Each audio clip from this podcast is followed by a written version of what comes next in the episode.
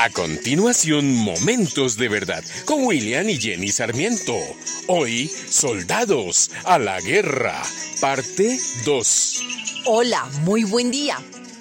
Pocas horas antes de su muerte, John Knox, un gran predicador escocés, despertó y cuando se le preguntó la causa de un suspiro muy profundo que se le oyó, dijo, Durante mi frágil vida sostuve muchos altercados y luchas con Satanás, pero ahora ese león rugiente me ha atacado de una manera furiosa y me ha usado con toda su habilidad para devorarme. Antes, con frecuencia él, o sea el diablo, había puesto mis debilidades ante mis ojos, tentándome a pecar y desesperar con las fascinaciones del mundo. Pero con la espada del Espíritu, que es la palabra de Dios, no pudo prevalecer.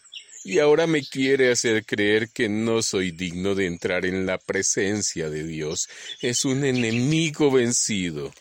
Así es. Y así como John, nosotros tenemos ese mismo enemigo llamado Diablo y Satanás, que tiene como propósito matar, robar y destruir a la raza humana. Y lo peor, no trabaja solo, tiene una gran cantidad de demonios que le sirven y está muy bien organizados como lo describe el apóstol Pablo en Efesios 6. Como todo ejército, tiene diferentes rangos y la jerarquía satánica no es diferente y cada uno obra según su designio.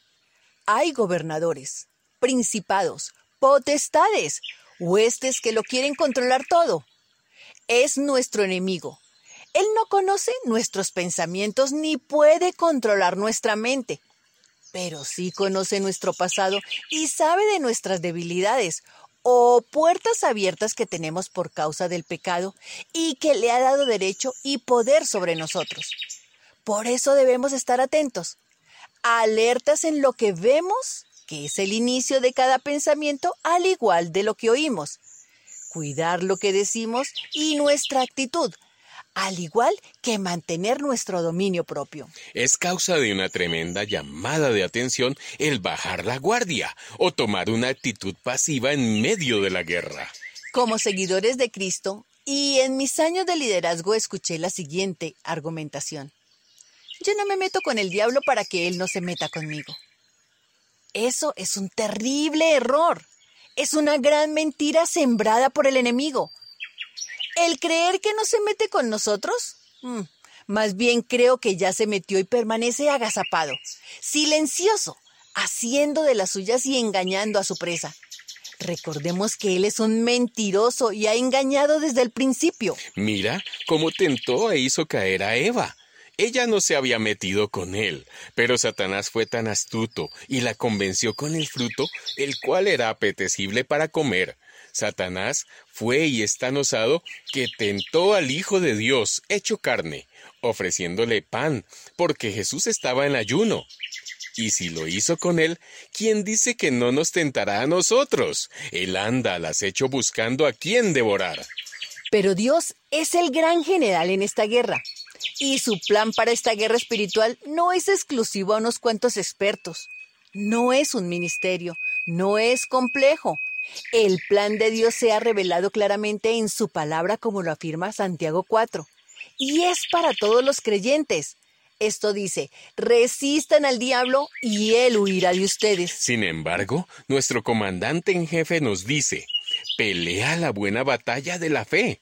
Él no nos manda a quedarnos quietos, Él nos manda a pelear, a hacer nuestra la vida eterna, a la que fuimos llamados y por la cual hicimos aquella admirable declaración de fe delante de muchos testigos. Establezcamos en nuestra mente el hecho de que la batalla cristiana es una buena batalla, realmente buena, definitivamente buena. Nosotros solo vemos parte de ella por ahora. Vemos la lucha, pero no el final. Vemos la campaña, pero no la recompensa. Vemos la cruz, pero no la corona. Vemos algunas personas humildes, quebrantadas de espíritu, penitentes, oradoras, soportando adversidades y siendo despreciadas por el mundo. Pero no vemos la mano de Dios sobre ellas, el rostro de Dios sonriéndoles, el reino de gloria preparado para ellas. Estas cosas aún están por ser reveladas. Entonces no juzguemos por las apariencias. Hay más cosas buenas acerca de la guerra cristiana de lo que podamos ver e imaginar. Este es el segundo podcast de tres, en donde estamos hablando de este tema. Dale like, suscríbete y compártelo. Para nosotros es de gran bendición que muchos más lo puedan escuchar. Deseamos que tengas un feliz y bendecido día. Esta es una producción de la Fundación Momentos de Verdad, una palabra de vida para tu espíritu.